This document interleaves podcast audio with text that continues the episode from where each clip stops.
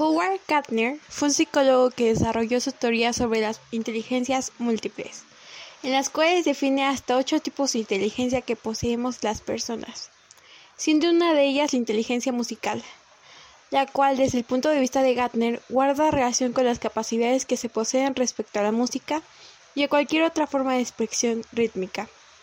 Comprende las habilidades para cantar, escuchar música, tocar instrumentos, analizar los sonidos y crear música en general. Es una de las primeras en desarrollarse desde el nacimiento de la persona y se encuentra presente en todos los seres humanos en mayor o menor desarrollo. Esta inteligencia es la capacidad relacionada con la captación, asimilación, discriminación, transformación y expresión de formas relacionadas con la música.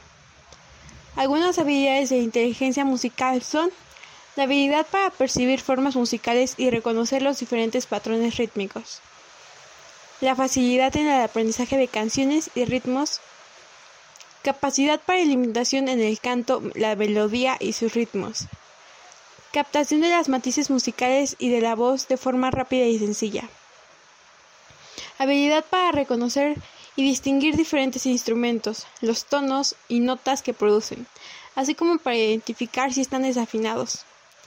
Inclinación por tocar uno o diversos instrumentos musicales.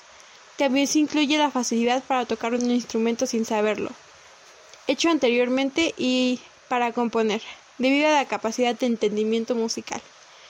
Esta es la inteligencia musical.